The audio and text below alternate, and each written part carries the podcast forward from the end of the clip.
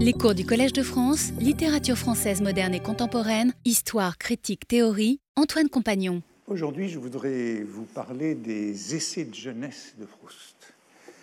Qu'est-ce qu'un essai de jeunesse pour Proust? Autrement dit, avant la recherche du temps perdu, avant l'essai dans le roman, avant le roman essayiste. La question qui est c'est donc celle-ci. L'essayisme est-il présent euh, dans les écrits de jeunesse de Proust? Non pas le roman à l'essai, on pourrait dire que Jean Santeuil, euh, c'est un roman à l'essai, c'est un essai de roman, mais je ne voudrais pas trop jouer sur les mots. Je voudrais vraiment m'intéresser à l'essayisme dans les premiers écrits. Quand Proust devint-il essayiste Pratiqua-t-il l'essai avant le roman Eut-il une tentation essayiste? Et lorsqu'on parcourt la table des matières des premières publications de Proust, on peut noter un certain nombre de textes qui, me semble-t-il, sont plutôt des articles, des chroniques, des causeries, des impressions, mais j'aurais beaucoup de mal à les qualifier d'essais. Si l'on prend les écrits de jeunesse de Proust, ben on commence par trouver ces revues du lycée Condorcet, hein, le, lundi, la revue verte, la revue Lila, de ces années euh, de moins de 20 ans. Ce qui les publie, cela s'appelle en général des causeries ou des impressions. Puis ensuite, il y a les revues de ces années d'étudiants, ces années euh, de mondanité, le mensuel, le banquet, la revue blanche. Au début des années 1890, on pourrait appeler, c'est un terme qui est utilisé, des chroniques. Et j'avais aussi employé celui euh, d'études. Beaucoup de ces textes peuvent être qualifiés d'études. Peut-être que l'article contre l'obscurité, euh, c'est un article.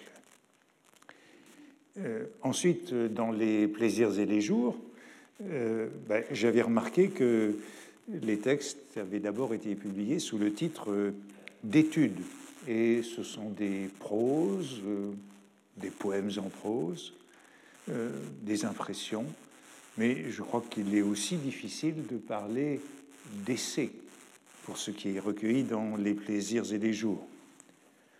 Il y a aussi quelques recensions de, livres, des comptes rendus. Et puis ensuite vient la période des salons.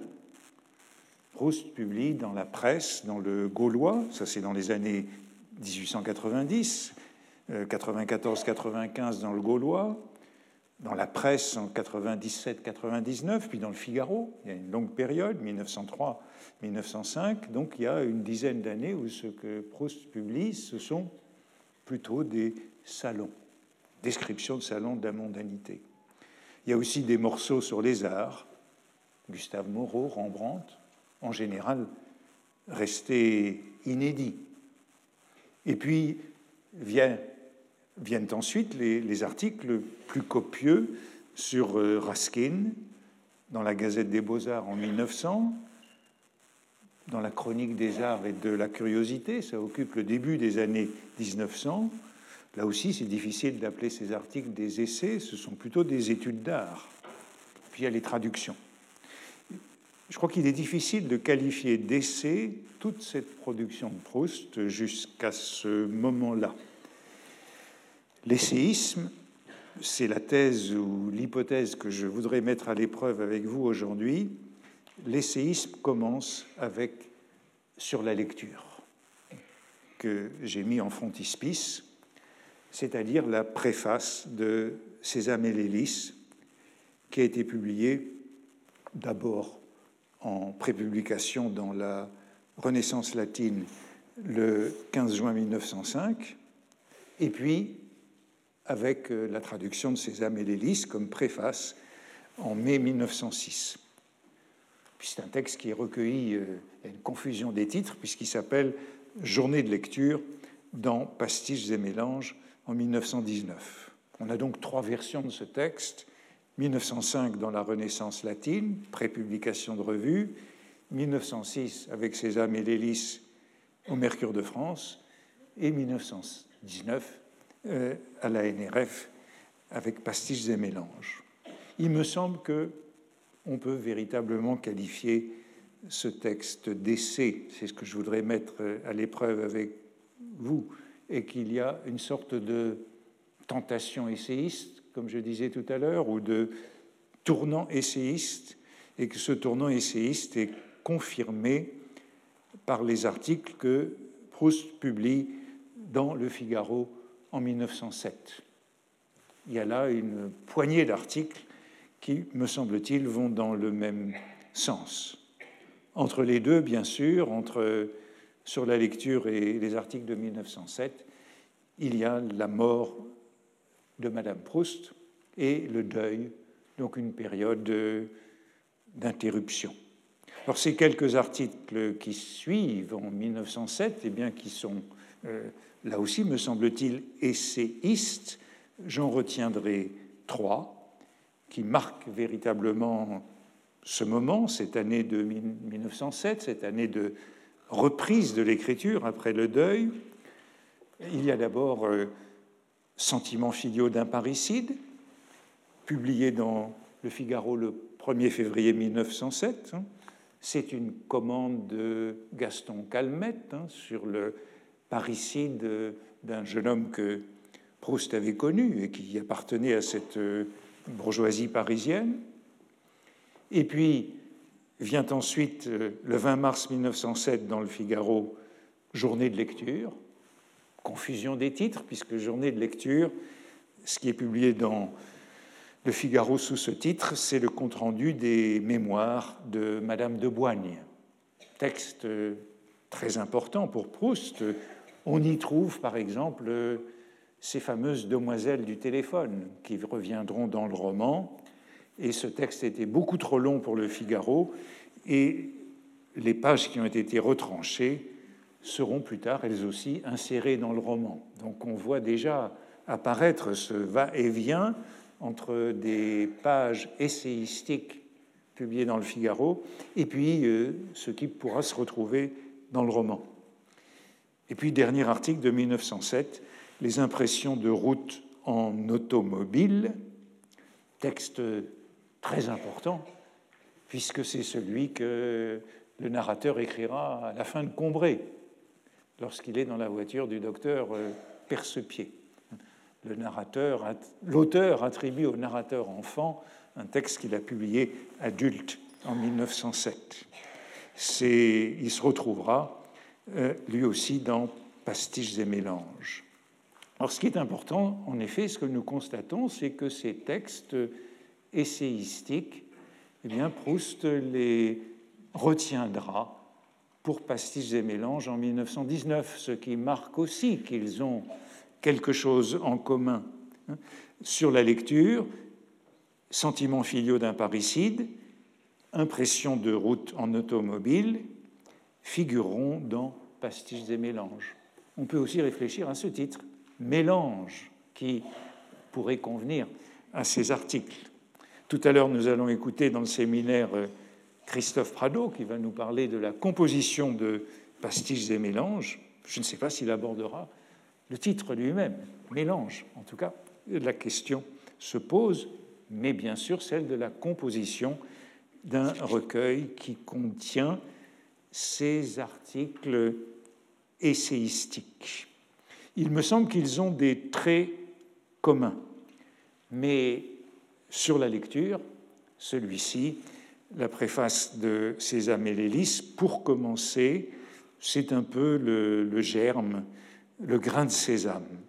On y trouve la première personne, la première personne massivement présente. On y trouve des souvenirs. On y trouve le scepticisme traditionnellement associé à l'essai comme on l'avait vu euh, la semaine dernière, cette euh, filière anglaise de l'essai, l'essai et sceptique. On y trouve la mobilité liée au genre, le mouvement. on y trouve, je crois, la fantaisie et l'humorisme que la semaine dernière j'avais lié à cette tradition de l'essai anglais. Humorisme et fantaisie.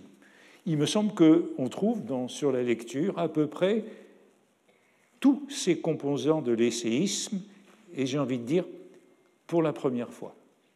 Le je qui figurait dans la préface de la Bible d'Amiens, ce n'était pas le même. C'était encore un jeu qu'on pourrait qualifier d'auteur, un jeu de régie. La, préface de la Bible d'Amiens commence ainsi Je donne ici une traduction de la Bible d'Amiens. Ce n'est pas du tout le même jeu que l'on trouve en tête de sur la lecture, après un nous de transition.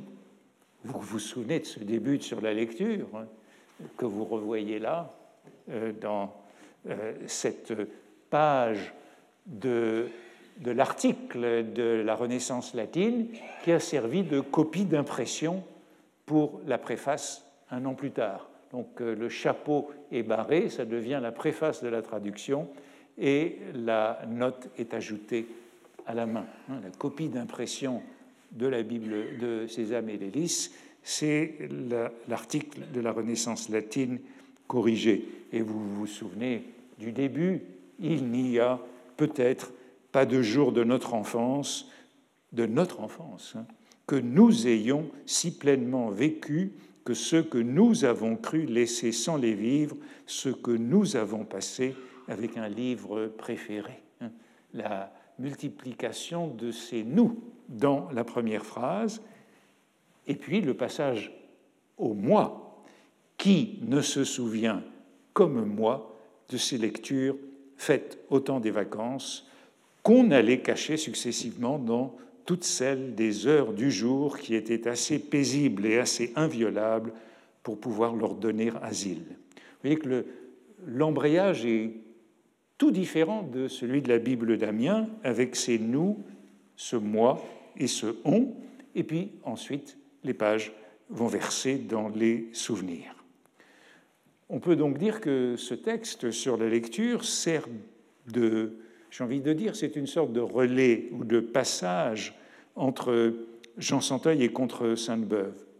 Entre Jean Santeuil, le roman qui euh, avait été ébauché dans les années 1890, et contre Sainte-Beuve qui va suivre assez vite après cette euh, reprise du genre essayistique.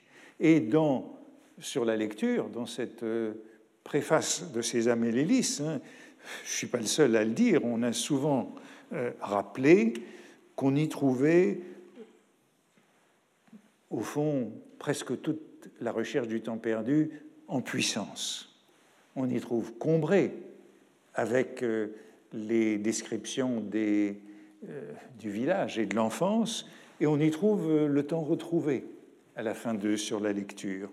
Il y a le grand arc de Combré au temps retrouvé, est en somme déjà ébauché dans, sur la lecture, sous la forme de l'essai.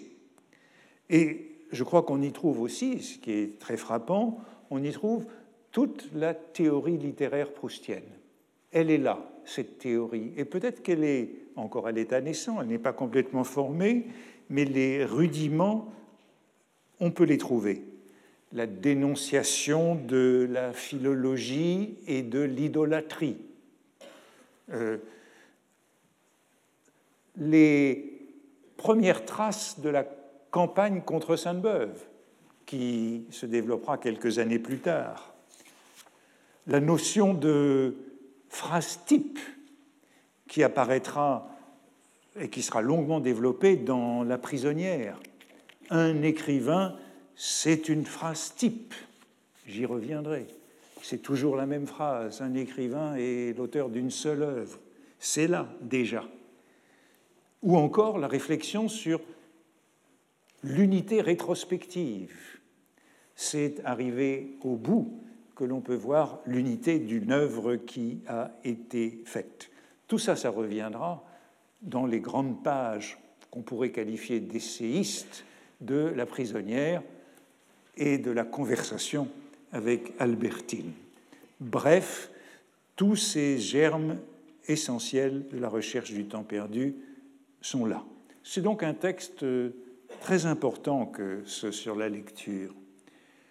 Proust y a beaucoup travaillé. Il a pris des notes pour la préface et pour les notes de la traduction, car nous ne pouvons pas oublier que cette traduction est accompagnée de longues notes en bas de page, de longs commentaires qui sont eux-mêmes parfois des ébauches d'articles. Proust y a donc travaillé beaucoup à ses commentaires, à ses notes, tandis que la traduction se poursuivait. Il écrit en février 1904, vous voyez que c'est deux ans avant la publication de César et l'Hélice, en février 1904, il écrit à Marie Nordlinger, avec qui il travaille à cette traduction, Excusez-moi, excusez-moi, voilà la phrase, j'ai travaillé comme un nègre à Sésame. On ne pourrait plus dire ça aujourd'hui. Mais euh, admettons que Proust parla encore ainsi. Et il, écrit à, euh, à son ami qu'il vient de refaire le premier cahier de la traduction et qu'il a écrit le commentaire de ce premier cahier, commentaire destiné à servir soit de préface, soit de note. Vous voyez qu'en même temps qu'il fait cette traduction, qu'il refait cette traduction de Sésame et les deux conférences de Ruskin, il travaille à ce commentaire qui sera soit dans la préface, soit dans les notes. Je vous ai dit notes abondantes et divergentes par rapport au texte. Durant l'été de 1904, il lit Materlinck. Et je vous ai dit la semaine dernière que Materlinck était euh, un, repère essentiel pour cette forme de l'essai proustien avec euh, Emerson, avec euh, Taine que je citais la semaine dernière. Materlinck est essentiel. Il lit Le double jardin qui vient de paraître au mois de juin 1904 et il y fait allusion. Materlinck est si important que l'année suivante, en mars 1905, il emprunte à son ami Georges de Loris deux ouvrages de Materlinck, La sagesse et la destinée, et surtout La vie des abeilles. Hein, cette vie des abeilles qui, avec euh, l'intelligence des fleurs, comptera tellement pour Proust. Il emprunte La vie des abeilles, les mémoires de Stuart Mill et Adam Bede de George Eliot. Et vous vous rappelez ce que je vous disais la semaine dernière de cette note très importante de Sésame et l'hélice sur euh, Stuart Mill, Taine et George Eliot. Le texte de Taine sur la flânerie par lequel je terminais la semaine dernière, qui l'opposait à la lecture utilitaire de euh, de Ruskin ou de Stuart Mill et qu'il associait à l'éloge du loisir, de l'oisiveté chez Eliot. Vous voyez, ça donne quelque chose d'important dans le texte que cet éloge de la lecture comme flânerie. Et puis, euh, dans ces Amélélis, il y a une très très longue note sur euh, Materlinck, et pendant très longtemps, Proust dira qu'il ébauche un article sur Materlinck. Cette note de Sésame et l'hélice étant probablement l'ébauche de ce véritable article sur Materlinck. La publication dans la Renaissance latine en juin 1905 hein, de ce texte que vous avez là, n'oublions pas qu'elle a lieu encore du vivant de Madame Proust. Autrement dit, on pourrait sans doute soutenir que le tournant, si véritablement il s'agit d'un tournant essentiel dans l'écriture de Proust, on peut soutenir que le tournant était déjà pris avant sa mort. Hein, et faire l'hypothèse que la mort de Madame Proust et le deuil qui suit entraîna un retard dans le chantier de la suite contre Sainte-Beuve et la recherche du temps perdu, mais au fond que l'inflexion était déjà prise, que la révélation avait déjà eu lieu vers cette euh, tierce forme qui sera celle du contre Sainte-Beuve, puis de la recherche. J'aimerais bien pouvoir soutenir que le roman, au fond, était déjà enclenché avant la mort de Madame Proust, alors que certains disent qu'il n'était pas possible avant. Il me semble qu'il était déjà là. On peut ajouter que Proust témoigne d'un très fort investissement dans ces pages. Ces pages de Sur la lecture comptent manifestement beaucoup pour lui. Il écrit à son ami Georges Deloris avant la publication, et vous vous rappelez que Georges Deloris sera son conseiller régulier dans l'écriture du Contre Sainte-Beuve. C'est lui qu'il consultera, c'est lui qu'il, c'est auprès de lui qu'il continuera pendant longtemps à parler de ce Contre Sainte-Beuve. Il lui écrit en juin 1905, avant la publication de, cette, de cet article dans la Renaissance latine, Mon article va bientôt paraître. Je vous l'enverrai aussitôt, puisque vous avez été si bon de donner vos conseils sur des parties. Il me semble qu'il y a là un élément intéressant, c'est celui de cette continuité entre l'interlocuteur qui a lu sur la lecture avant publication et celui du contre Sainte-Beuve, l'interlocuteur le plus régulier du contre Sainte-Beuve. En mai 1905, Proust écrit à son ami Robert Dreyfus. Robert Dreyfus, c'est l'un de ses plus anciens amis, hein, plus anciens amis euh, du, lycée, euh, qui est rédacteur au Figaro. Ils ont des rapports très réguliers dans cette euh, époque. Il lui écrit Ayant terminé un article pour la Renaissance latine, 15 juin, que je t'enverrai quand il sera paru, fort égoïstement, pour que tu le corriges et me dises ton avis. Proust écrit à plusieurs de ses amis durant lorsque ce texte est publié en demandant leur appréciation et leur correction, ce qui, encore une fois, à mes yeux, atteste la grande importance qu'il accorde à ce texte. À Fernand Gregg, à la même date, c'est encore plus précis.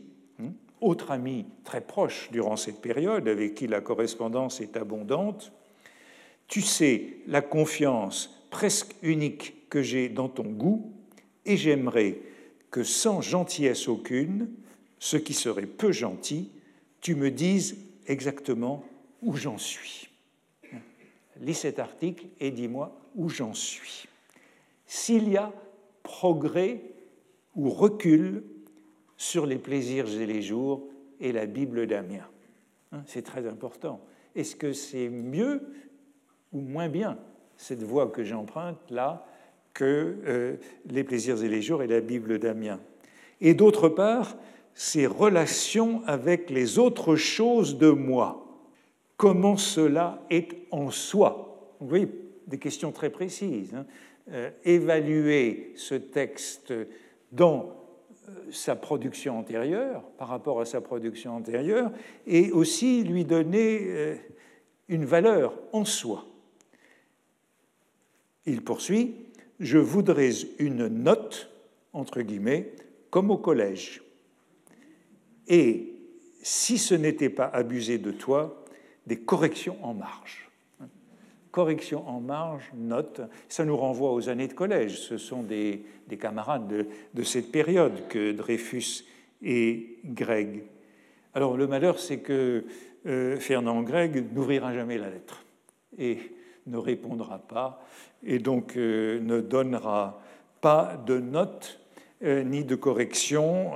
C'est une question de, déménagement, euh, dira-t-il plus tard. En tout cas, il n'y a pas de retour. En revanche, Reynaldo Hahn a bien fait des observations sur un jeu d'épreuves. Un jeu d'épreuves, il a eu l'article, cet article-ci, sous la forme d'un jeu d'épreuves que Proust lui a donné, et Reynaldo Hahn a annoté ces épreuves et on a un jeu d'épreuves euh, avec les observations de Reynald Hahn dans le fond de la Bibliothèque nationale. Hein. Ce sont des, interventions très intéressantes de Reynald Hahn dont Proust a tenu compte un an après lors de la nouvelle publication euh, avec euh, la traduction de Raskin. Et en tête de ce jeu d'épreuves, euh, Reynaldo Hahn écrit Vous avez dit de mettre en marge observation, je l'ai fait, voilà. C'est, à tous ses amis, il demande la même chose, les corrections en marge et des observations. Et Proust, je le répète, en tiendra compte. Il demande aussi des avis sur sa langue, sur sa langue, puisque en particulier ce qu'on découvre sur la lecture, ce sont des phrases très longues, surtout dans la première partie de ses souvenirs, qui anticipent les souvenirs de Combray. Et il écrit à son amie Madame Strauss, en mai 1905, au moment où ce texte est sous presse, Madame Strauss, je vous rappelle, euh, la veuve de Bizet, euh, Geneviève Lévy. Quelle rédaction merveilleuse vous avez Pendant que je faisais cette chose qui sera dans la Renaissance latine de juin, je me disais tout le temps Ah, si je pouvais écrire comme Madame Strauss. Et je me le disais bien profondément, je vous assure, avec un regret intense de toute cette clarté, de ce bel équilibre délicieux qui enchante dans vos phrases.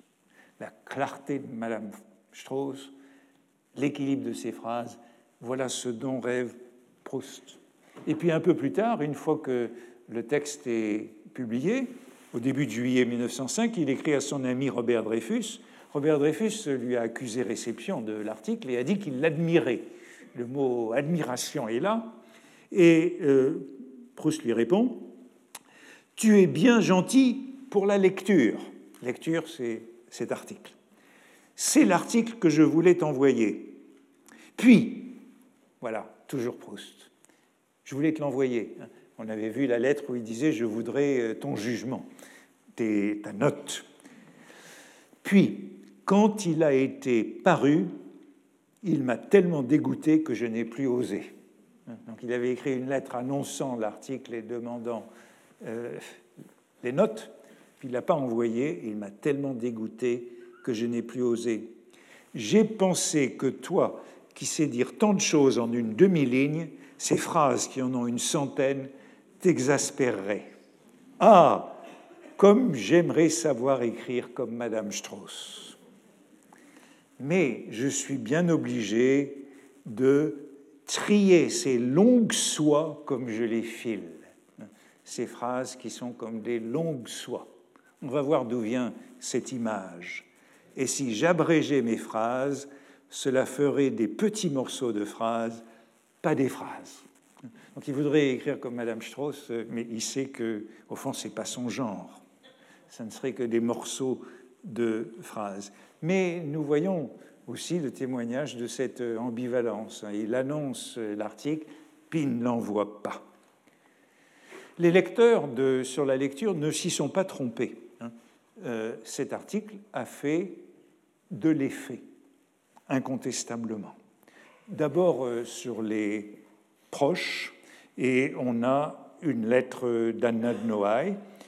Bon, cette lettre date du 19 juin 1905, donc euh, l'article vient tout juste d'être publié, 15 juin 1905, mais n'oublions pas que la Renaissance latine, c'est la revue dirigée par son frère, Constantin de Brancovan, donc elle est bien placée pour l'avoir juste à temps. Et ajoutons, ce qui n'est pas indifférent, que c'est le dernier numéro de cette revue.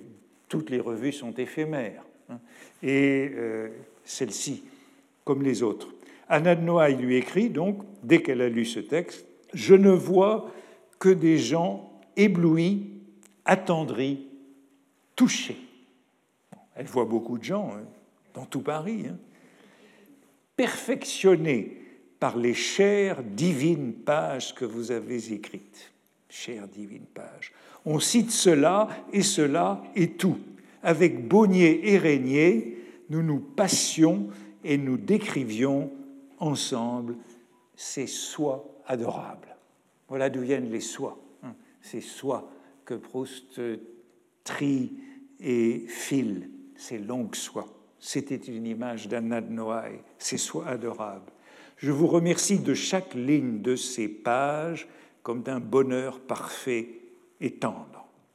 Il écrit aussitôt, après, à son ami Georges de Loris Je suis tout étonné d'apprendre par Madame de Noailles et son groupe que j'ai écrit, son groupe, donc Bonnier, Régnier, que j'ai écrit là quelque chose d'admirable et de sublime. Et la vérité est qu'hélas, je n'en crois rien. Toujours cette ambivalence et ce partage. Un peu plus tard, Jacques-Émile Blanche, autre ami, lui écrit en septembre 1905 à propos de son article Un professeur de beauté sur Montesquieu qui vient d'être publié.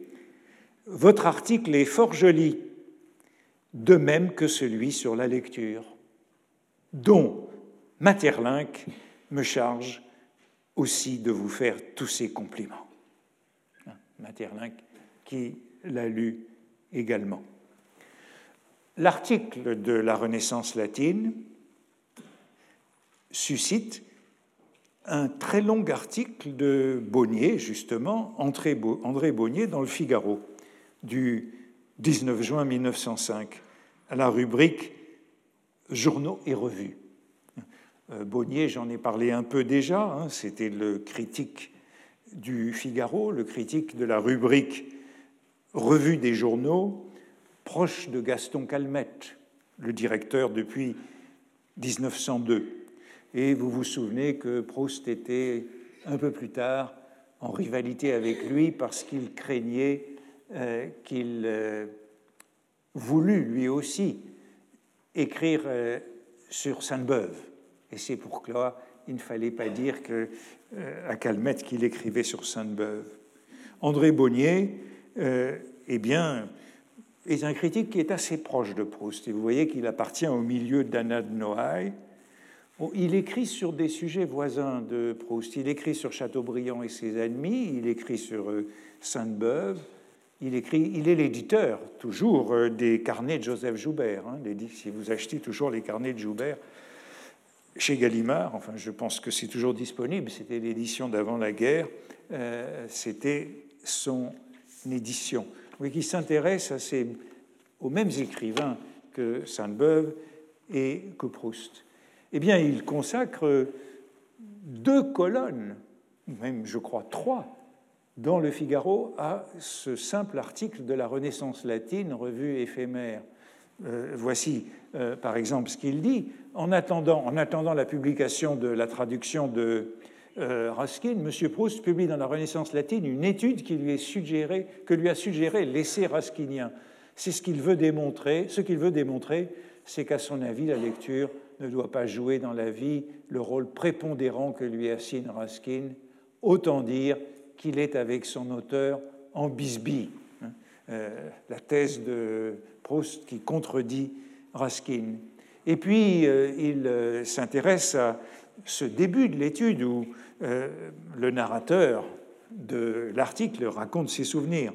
Ainsi, M. Proust est amené, pardon, son étude, il faut parler de ce passage qui est important, son étude est charmante, émouvante, en plusieurs endroits merveilleuse, J'aime qu'elle nous induise, quoique nous pensions d'abord, à conclure de toute autre façon qu'il ne nous y engage, car le dogmatiste a bien son objet, et dans l'existence que nous combinent les destinées, mais l'incertitude aussi, et Royer-Collard disait avec effroi qu'on ne fait pas au scepticisme sa part.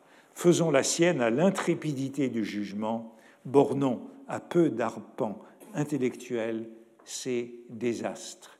Vous voyez cette référence à Royer-Collard, hein, penseur euh, doctrinaire auquel euh, Sainte-Beuve consacre tant d'importance, hein, maître euh, de Sainte-Beuve, et à cette formule de Royer-Collard si célèbre, on ne fait pas au scepticisme sa part. C'est citation qu'on trouve un peu partout. Et cet éloge du scepticisme. Ainsi, M. Proust est amené à nous conter son enfance liseuse, et voilà toute la thèse proustienne résumée par Bonnier.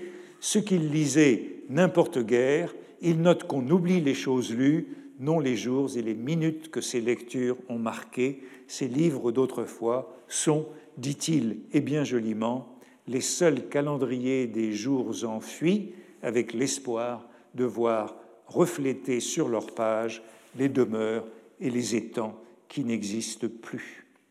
Je lui sais gré de cette petite phrase et je la déteste autant qu'elle me plaît, comme une source de mélancolie qui désormais est là.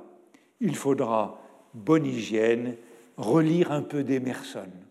Vous voyez, Emerson présent ici, comme euh, la semaine dernière, pour chasser ce bruit de passé, cette odeur de passé, ce paysage de passé, et pour apprendre à détacher absolument des vieilles heures l'heure présente, la seule.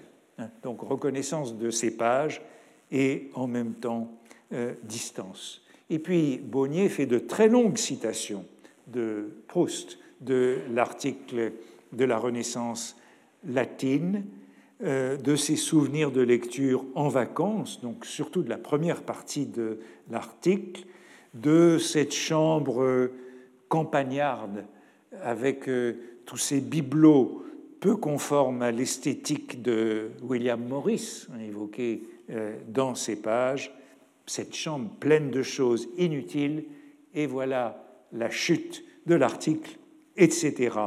Car la place me manque. Ces choses inutiles qui encombrent la chambre et qui encombrent les souvenirs ont cet agrément de ne sembler pas être là pour vous, mais pour elles, parce que c'est leur prédilection d'être là. Elles ont cet air d'avoir choisi de vivre là et de s'y plaire, qu'ont souvent dans les clairières les arbres et au bord du chemin ou sur les vieux murs les fleurs. Voilà du Materlinck. Ces longues phrases, ces sois de d'Anna Noailles, encombrées de tous les détails et de toutes les circonstances, ont un charme étrange et délicieux. C'est la méticuleuse vérité qui le leur donne, et elles inquiètent à cause de ce cas de terrible, la moindre vérité tout à fait vraie.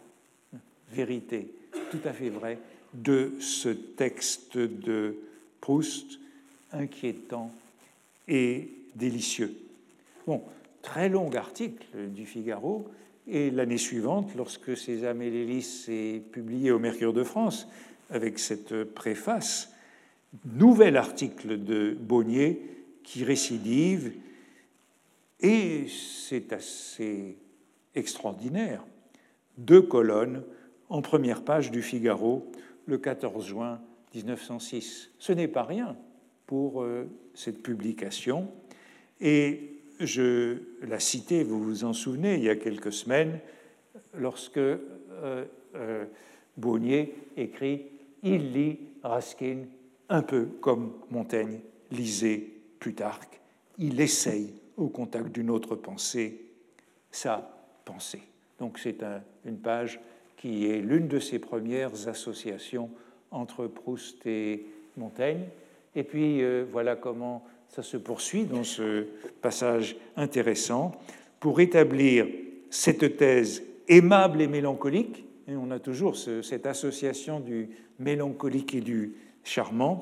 M. Proust évoque ses lectures d'enfance, les beaux livres lus sous les noisetiers et les aubépines, dans l'odeur des sainfoins et des trèfles, auprès d'une grande tante un peu bavarde et bien aimée, ou bien au coin du feu, c'est la salle à manger, la servante va-et-vient, met le couvert et vous importune avec politesse, ou bien devant la fenêtre, un rayon de soleil, une abeille vous interrompt. Alors cette comparaison avec euh, Montaigne, je vous ai dit qu'elle était reprise euh, par la suite, mais elle est reprise, une de ces reprises m'avait manqué lorsque je l'évoquais, et c'est probablement la plus intéressante. C'est dans le journal le temps, où le temps, dans le temps, on cite le Figaro plutôt que le texte de Proust lui-même. Voilà le compte-rendu du, du temps, le 24 août 1906, Sésame et l'hélice, avec le passage que j'ai souligné. C'est un véritable essai sur la lecture, mêlé des fragments de la plus touchante autobiographie. Alors ce, compte-rendu est malheureusement anonyme, je ne sais pas qui a euh, ainsi euh, défini euh, ce texte, il faudrait le creuser un peu plus, mais on a déjà donc les éléments autobiographie plus essai que nous avions retrouvés en 1914 sous la plume de Jacques-Émile Blanche. Hein, cette définition de la recherche du temps perdu comme essai plus autobiographie. Euh, si on pense au titre lui-même de cette préface sur la lecture, eh bien, euh, c'est un titre qui conviendrait euh, parfaitement aux essais de Montaigne. Dans les essais, nous avons un chapitre qui s'appelle Des livres et qui porte sur la lecture. Nous avons un chapitre qui s'appelle Des trois commerces et dont le sujet est quasi celui de, sur la lecture, puisqu'il s'agit de comparer l'amour, l'amitié et la lecture. Voici les trois commerces. Et le texte de Proust, après Raskin, est une comparaison de la lecture et de l'amitié. Bien sûr, dans le texte de Proust, on n'a rien sur l'amitié idéale, l'amitié antique. Je dirais la gradation n'est pas la même, puisque pour Montaigne, on a amour, amitié, lecture. Pour Proust, on a amitié, lecture, et sans doute amour, encore plus important, puisque c'est là qu'on apprend la vérité dans la jalousie. Donc la gradation n'est pas les mêmes, mais ce sont bien les mêmes termes qui jouent. Et puis, euh, on a ce chapitre qui est intitulé Sur des vers de Virgile, au troisième livre des essais. Donc le sur, le de, ce sont bien des titres euh, qui nous rappellent les essais.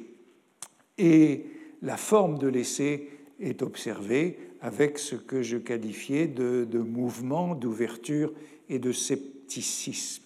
Et je disais que les lecteurs ne s'y sont pas trompés sur la qualité et l'importance de ce texte en 1905 et 1906, et je crois qu'il ne se trompe toujours pas sur l'originalité de ce texte, puisque c'est l'un des rares textes de Proust qui sont si souvent publiés et republiés de manière autonome. Il y a de nombreuses éditions euh, séparées de sur la lecture qui, me semble-t-il, sert à beaucoup de de nouveaux lecteurs de Proust d'introduction, d'introduction à la recherche du temps perdu. Alors je ne sais pas s'ils lisent plus attentivement la première moitié du texte ou la seconde, puisqu'elles sont de longueur, euh, disons, équivalente. La première est un peu plus courte. La première qui est consacrée au souvenir et la seconde qui est consacrée à la discussion avec euh, Raskin et à la théorie de la lecture selon Proust. Le thème est donc bien centralement celui des rapports de la lecture et de l'amitié. Il n'y a pas, peut-être, de jours de notre enfance, c'est le début, que nous ayons si pleinement vécu que ceux que nous avons cru laisser sans les vivre, ceux que nous avons passés avec un livre préféré, tout ce qui semblait les remplissait pour les autres et que nous écartions comme un obstacle vulgaire à un plaisir divin, le jeu pour lequel un ami venait nous chercher au passage le plus intéressant. Hein, voilà l'ami, première mention de l'amitié dans le texte. Tout cela dont la lecture aurait dû nous empêcher de percevoir autre chose que l'importunité, elle engravait au contraire en nous un souvenir tellement doux que s'il nous arrive encore aujourd'hui de feuilleter ces livres d'autrefois, ce n'est plus que comme les seuls calendriers que nous ayons gardés des jours enfuis, etc. Voilà cette thèse paradoxale par laquelle le texte s'ouvre, thèse paradoxale qui consiste à soutenir que ce sont les importunités de la lecture, les obstacles à la lecture, les dérangements de la lecture dont on se souvient, qui restent comme des souvenirs tandis que les livres eux-mêmes, l'intrigue, le contenu sont oubliés. Alors bien sûr, c'est une anticipation de Combray et du temps retrouvé, puisque c'est la thèse que l'on retrouvera dans la bibliothèque du prince de Guermantes, hein, François le Champy, que le narrateur enfant avait lu à Combray, retrouvé dans la bibliothèque du prince des années plus tard, reliant ces deux moments.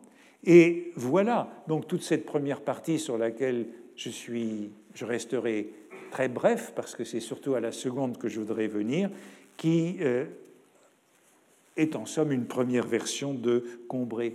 Et puis voici la transition. Avant d'essayer de montrer, on pourra encore jouer sur le mot essayer, de montrer au seuil des trésors des rois, hein, la conférence de Raskin, pourquoi, à mon avis, la lecture ne doit pas jouer le rôle prépondérant que lui assigne Raskin dans ce petit ouvrage, je devais mettre hors de cause les charmantes lectures de l'enfance, dont le souvenir doit rester pour chacun de nous une bénédiction. Sans doute, je n'ai que trop prouvé par la longueur et le caractère du développement qui précède ce que j'avais d'abord avancé d'elle, que ce qu'elle laisse surtout en nous, c'est l'image des lieux et des jours où nous les avons faites. Nous nous souvenons non pas des livres, mais de ce contexte de leur lecture. Et c'est ainsi que la préface contredit ou démolit au préalable la thèse de Raskin. La thèse de Raskin est démolie par les quelques premières pages.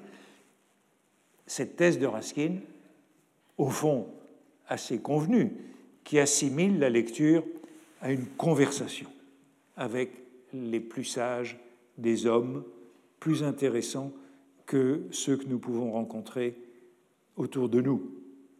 Et là aussi, on peut repérer que cette démarche, on peut faire valoir que cette démarche, eh bien, ce sera celle du contre Sainte-Beuve, où on a l'illustration avant la thèse, hein, l'exemple avant l'argumentation. Et c'est ça qui est, au fond, une trouvaille décisive de faire précéder la théorie du récit ou de l'exemple. Et même si cela revient à transformer euh, l'interlocuteur, le traducteur ou Sainte-Beuve dans le contre Sainte-Beuve, plutôt en homme de paille, puisque voici la suite de cette transition.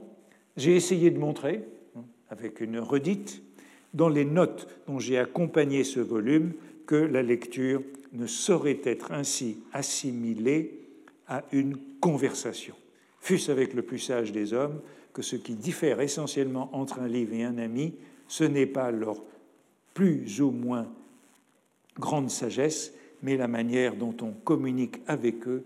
Bref, ce qui est essentiel dans la lecture, c'est la solitude, la lecture, au rebours de la conversation consistant pour chacun de nous à recevoir communication d'une autre pensée, mais tout en restant seul. La solitude essentielle de la lecture. Donc c'est ce qui contredit Raskin, mais on pourrait ajouter que c'est un peu factice, puisque Raskin parlait d'une conversation solitaire avec le livre.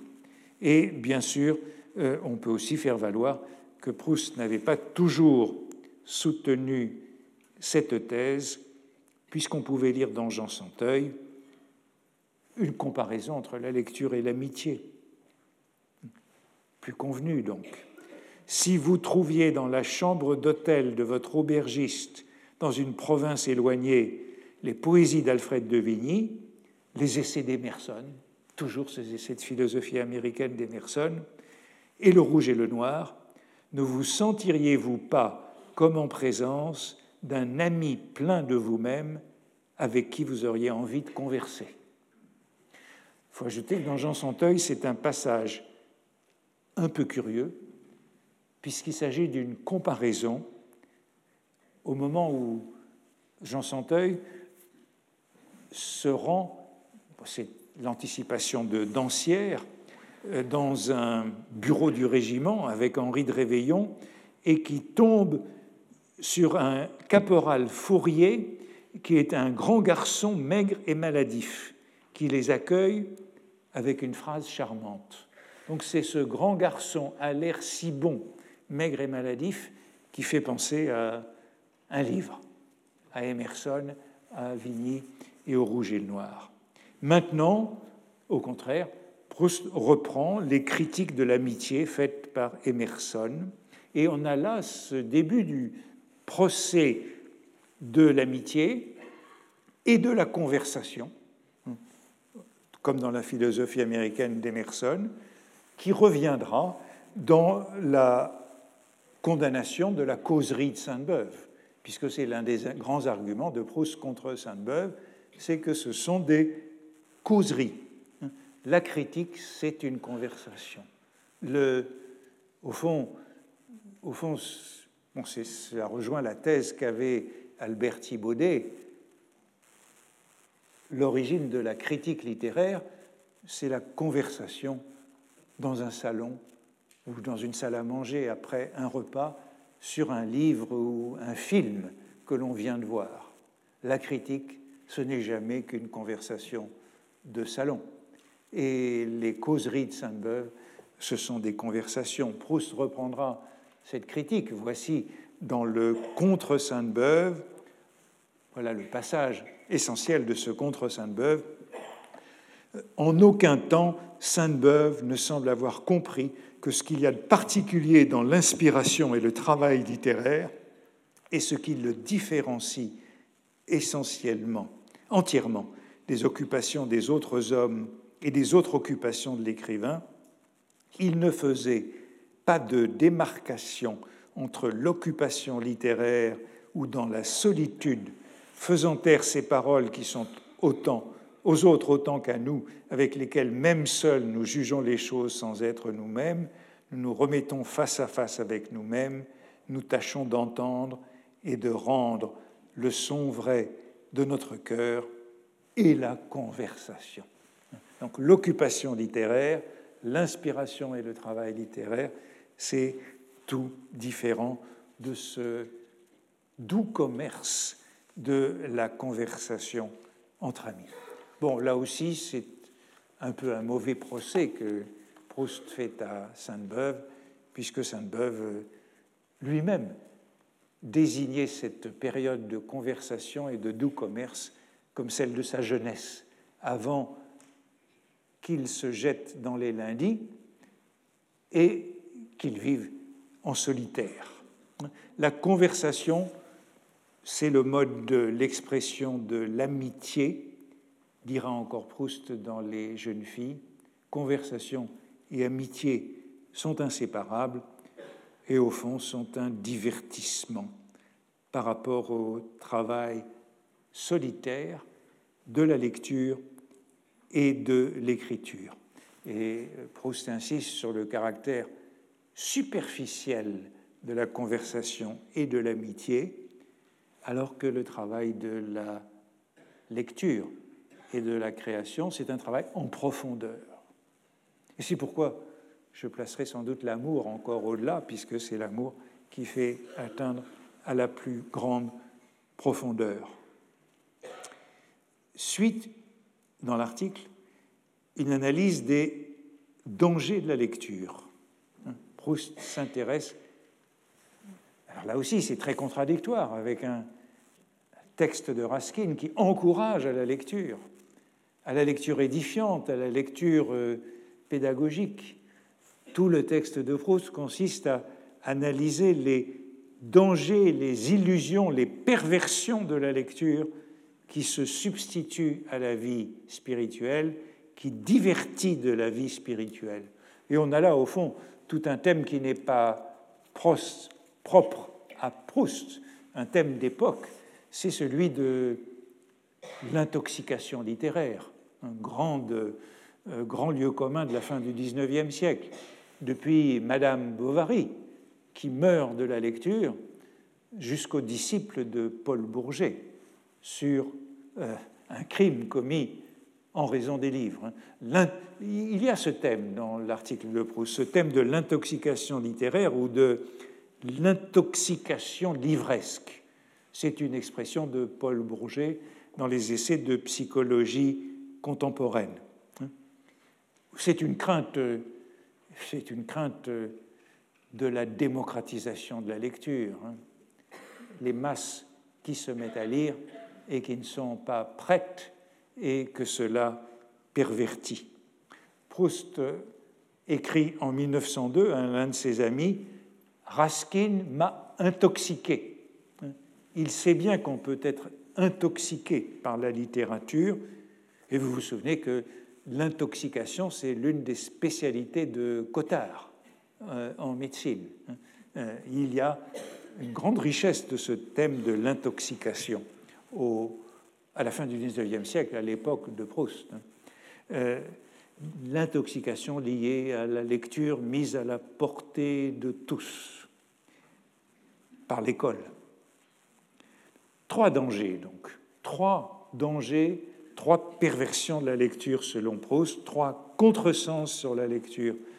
Et je leur donnerai les noms d'imitation, d'érudition et d'idolâtrie. La, première, euh, la première de ces de ces erreurs sur la lecture Eh bien, Proust nous l'a décrit en nous révélant enfin quelle était sa lecture d'enfant. Quelle était cette lecture d'enfant à laquelle il ne faisait pas tellement attention, en tout cas dont il se souvient, moins que de ce qui l'environnait, c'était le capitaine Fracasse. Ce capitaine Fracasse dont vous vous rappelez euh, la polémique de Faguet que je citais il y a quelques séances, Faguet qui euh, condamnait le capitaine Fracasse dans son article sur Balzac. Eh bien, c'est le capitaine Fracasse qui permet de décrire cette première illusion de la lecture, et au fond, elle est bénigne, elle est infantine, cette première maladie. On admire l'écrivain qu'on lit quand on est un enfant, et on croit en lui hors du livre, on voudrait le rencontrer, on désire, dit Proust, avoir son avis sur toute chose, vivre avec lui comme s'il détenait la vérité, et on l'imite, on le copie. C'est ce qui arrive avec euh, Bergotte dans Combray. J'aurais voulu posséder, c'est le tout début de Combray, lorsque le narrateur lit Bergotte, j'aurais voulu posséder une opinion de lui, une métaphore de lui sur toute chose, surtout sur celle que j'aurai l'occasion de voir moi-même etc., etc. Cette idée qu'on ne peut pas vivre sans tout référer à euh, l'auteur dont on est enthousiaste. On est en somme aliéné, on n'a pas de pensée et c'est au fond une erreur, euh, je dirais encore euh, candide, ingénue de l'enfant qui prend l'écrivain aimé comme guide spirituel. C'est l'enthousiasme du prosélyte. Or, dit Proust, la lecture doit être simplement une ouverture, une incitation et non une conclusion. On ne doit pas chercher dans les livres des réponses. Il y a une seule exception, nous dit-il, une seule exception où la lecture euh, peut servir de discipline. Vous voyez, il condamne cette lecture comme discipline, c'est-à-dire au sens de direction morale, hein, de règles de conduite, sauf dans un cas, dans les cas de dépression spirituelle.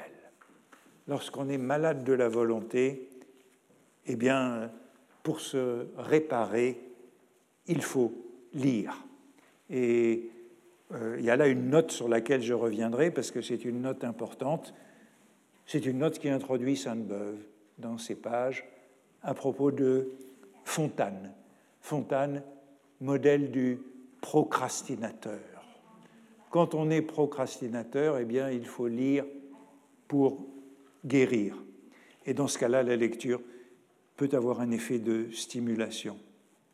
La deuxième erreur, la deuxième perversion de la lecture, eh bien, c'est, la nôtre, c'est l'érudition, c'est le travers des universitaires, c'est la bibliomanie de l'historien, c'est l'antiquariat de l'archiviste, c'est la philologie euh, de Sainte-Beuve, c'est la passion du petit fait qui est pris pour la vérité. Les notes, tout ça. Et Proust dit, la vérité ne nous apparaît plus comme un idéal que nous ne pouvons réaliser que par le progrès intime de notre pensée et par l'effort de notre cœur, mais comme une chose matérielle déposée entre les feuillets des livres, comme un miel tout préparé par les autres, et que nous n'avons qu'à prendre la peine d'atteindre sur les rayons des bibliothèques et de déguster ensuite passivement dans un parfait repos de corps et d'esprit. Cette erreur, euh, c'est celle de la lecture des détectives, des policiers, des limiers, hein. ceux qui, euh, euh, ceux, qui sont comme Victor Cousin. Vous vous souvenez la semaine dernière de Taine condamnant la philologie. C'est la recherche de l'archive et du dépôt. C'est l'idée que la vérité, c'est quelques documents secrets, quelques correspondances inédites, des mémoires qui peuvent jeter sur certains caractères un jour inattendu dont il est difficile d'avoir communication.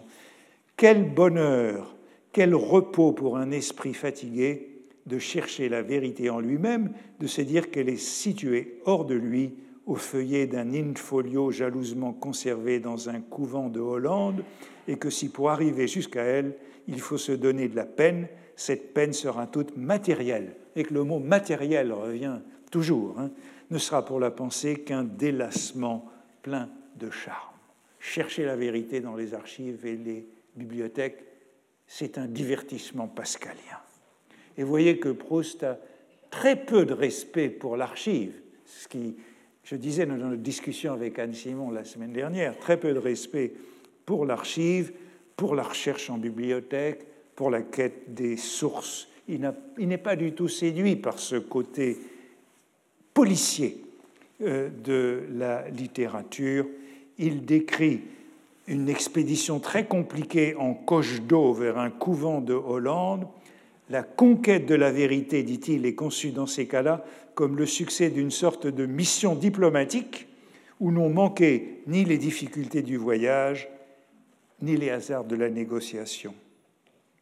La vérité que pour plus de prudence et pour qu'elle ne risque pas de nous échapper, nous prendrons en note. Avis à tous ceux qui copient dans les bibliothèques et les archives cette hostilité précoce de Proust à la fiche. Et ici, il y a aussi une note qui cite Sainte-Beuve, auquel je reviendrai, puisque Sainte-Beuve Sainte n'intervient que dans les notes mais elles sont essentielles et elles sont relatives à ces trois travers de la lecture. Quant au troisième travers, eh bien, nous le connaissons bien, c'est l'idolâtrie du lettré. Après l'érudition de l'historien, l'idolâtrie du lettré. La philologie reste moins dangereuse que ce troisième contresens sur la lecture, cette conception de la vérité sourde aux appels de la réflexion et docile au jeu des influences, d'une vérité qui s'obtient par lettre de recommandation, recommandation et même au pluriel, que nous remet en main propre celui qui la détenait matériellement, encore une fois, sans peut-être seulement la connaître, d'une vérité qui se laissait copier sur un carnet, cette conception de la vérité est pourtant loin d'être la plus dangereuse de toutes. La plus dangereuse, c'est le littéralisme de l'idolâtre, car, comme on la lettre tue. Alors ce procès de l'idolâtrie du lettré, Proust l'avait déjà intenté dans la préface de la Bible d'Amiens, dans la quatrième partie, qui est un post-scriptum, au moment où il s'était détaché de Raskin et il parlait de ce péché d'idolâtrie de Raskin. Il le définissait, la définition la plus connue de Proust de ce péché d'idolâtrie, c'est l'idolâtrie d'Oscar Wilde. C'est l'esthétisme qui confond la vie avec l'art et Oscar Wilde, à qui la vie devait hélas apprendre plus tard qu'il est de plus poignante douleur que celle que nous donnent les livres, disait dans sa première époque Le plus grand chagrin de ma vie, la mort de Lucien de Rubempré dans Splendeur et misère des courtisanes. Hein, l'idolâtrie de Wilde, détrompée par ce qu'il connaîtra plus tard dans la vie. Mais vous voyez que ça nous renvoie à ce premier lecteur enfant, ce lecteur enfant qui a du mal à terminer les livres, qui ralentit son rythme dans les dernières pages, qui veut que le livre ne se termine jamais parce que les personnages disparaissent pour toujours. Alors cette idolâtrie, bien sûr, ça sera le travers de Swann, de Charlus, dans la recherche. Elle reviendra un peu partout. Cette confusion de l'art et de la vie. Proust dit ici, pour lui, le livre n'est pas l'ange qui s'envole aussitôt qu'il a ouvert les portes du jardin céleste, mais une idole immobile qu'il adore pour elle-même.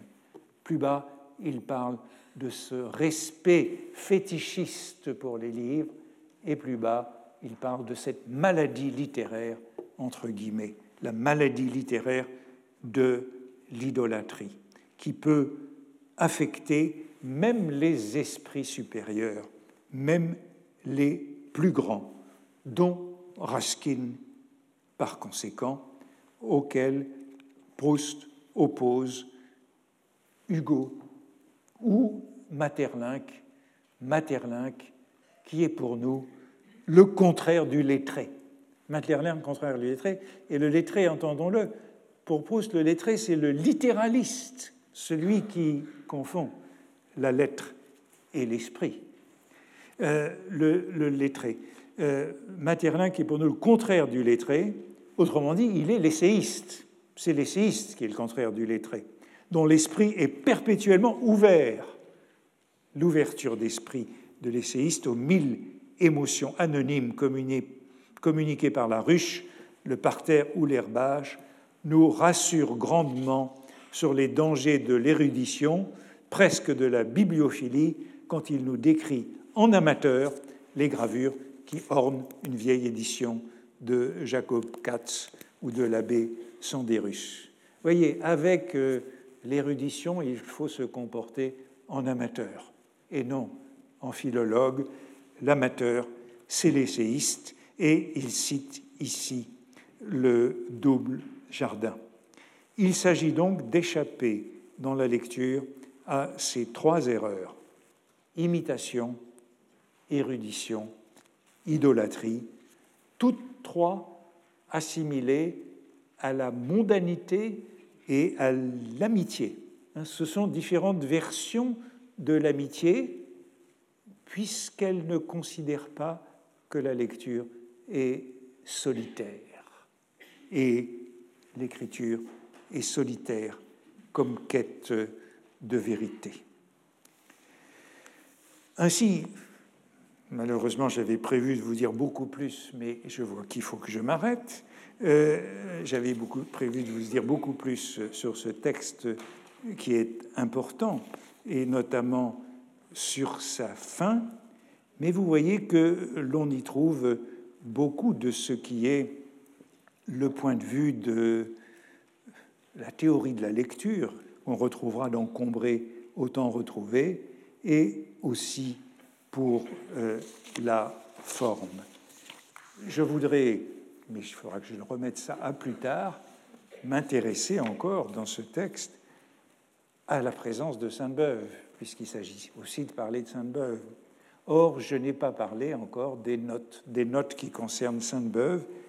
Il y en a quatre dans cette préface. Il n'est question de Sainte-Beuve que dans les notes, et ça nous montre bien le moment où Proust s'intéresse à Sainte-Beuve en 1904-1905, tandis qu'il écrit ce texte, et Sainte-Beuve intervient à dans ces quatre notes qu'il concerne dans la préface de manière tout à fait, tout à fait essentielle.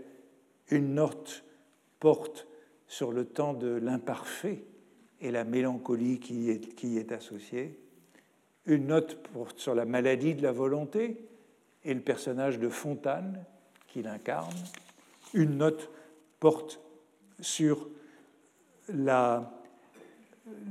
l'érudition, la, philologie de Sainte-Beuve qui court à la recherche d'archives. Et une note porte enfin sur ce qui est l'article principal du procès contre Sainte-Beuve, la méconnaissance des écrivains de son temps. Et avec ces quatre notes, eh bien, on a à peu près toute la théorie proustienne qui ira jusqu'aux articles des années de l'après-guerre, aux grands articles de l'après-guerre. Il me semble donc que sur la lecture est bien un petit essai. On y trouve toutes ces, euh, toutes ces données qui permettent de le définir ainsi. Première personne, souvenir qui précède l'argumentation, la structure est celle de la première partie personnelle suivie d'une seconde partie euh, théorique, cette structure que l'on retrouvera dans le contre Sainte-Beuve et dans la recherche.